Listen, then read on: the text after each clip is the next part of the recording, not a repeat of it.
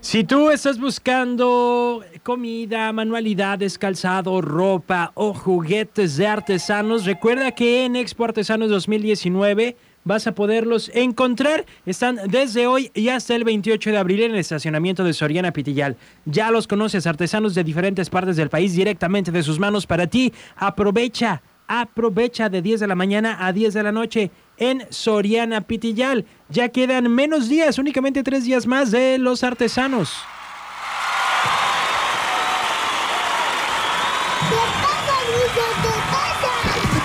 ¡Qué buena mañana! Y tenemos un reporte telefónico. Bueno. Bueno.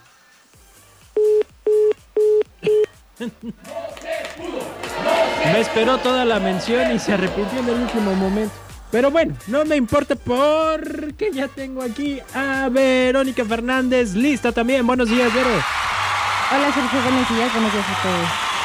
¿Cómo estás? Bien, bien, ya casi, de verdad, ya estamos de acción. Ahora sí estás más motivada. Ya, ya, de verdad sí extraño la, como la vida cotidiana. Sí disfruto mucho a los niños, pero también necesitan ir a la escuela. Es que es importante, no es porque ya no los quieras en tu casa. ¿no? ¿Verdad, niños? ¿Sueñan a la escuela? Sí, ok. no está muy convencida, pero... Y Dante, ¿cómo está Dante? Bien, ¿Qué estás haciendo, Dante? ¿Cómo te has portado? bien. Dice que bien, bueno, le vamos a creer. Oigan, pues ya se acerca el Día del Niño y nosotros, por supuesto, en La Que Buena también tenemos sorpresas para los niños y por eso estamos regalando estos eh, premios y sorpresas de Galex. Ya se los había platicado, está el, el boliche, que ese lo disfrutamos más los adultos. Los creo adultos, yo. sí. Pero también se vale de arrepentir con... Acuérdense que la psicóloga nos ha recomendado eh, hacer actividades con nuestros hijos. También Verónica nos ha recomendado hacer actividades con nuestros hijos. Y de hecho el boliche puede ser una de esas actividades.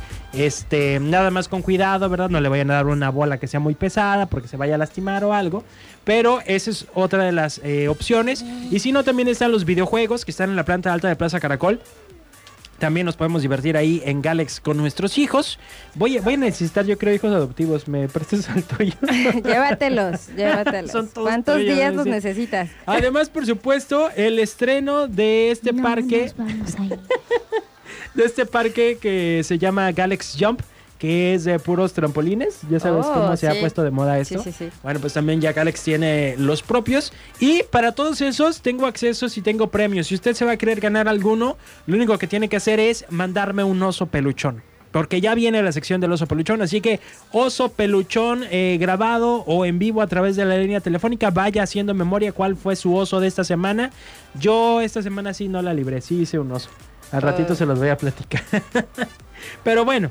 Este, más adelante, ¿qué vamos a tener en Sembrando Letras, Vero? Hoy en Sembrando Letras traemos un libro que eh, nos pone en expectativa, más bien, nos pone... En, en nuestra imaginación, ¿cómo seríamos nosotros con cosas de Si los... tuviéramos características de, de algunos animales. animales. Ajá. Ok, ¿cómo seríamos nosotros si tuviéramos características de animales? Sí, se- de hecho se llama eh, Y si fuéramos unos animales, y, y es como si tuviéramos eh, algunas características sí, en nuestra vida humana. Entonces, bueno, ya ahorita se los vamos Suena a contar. interesante. Sí. Suena interesante. Muy bien.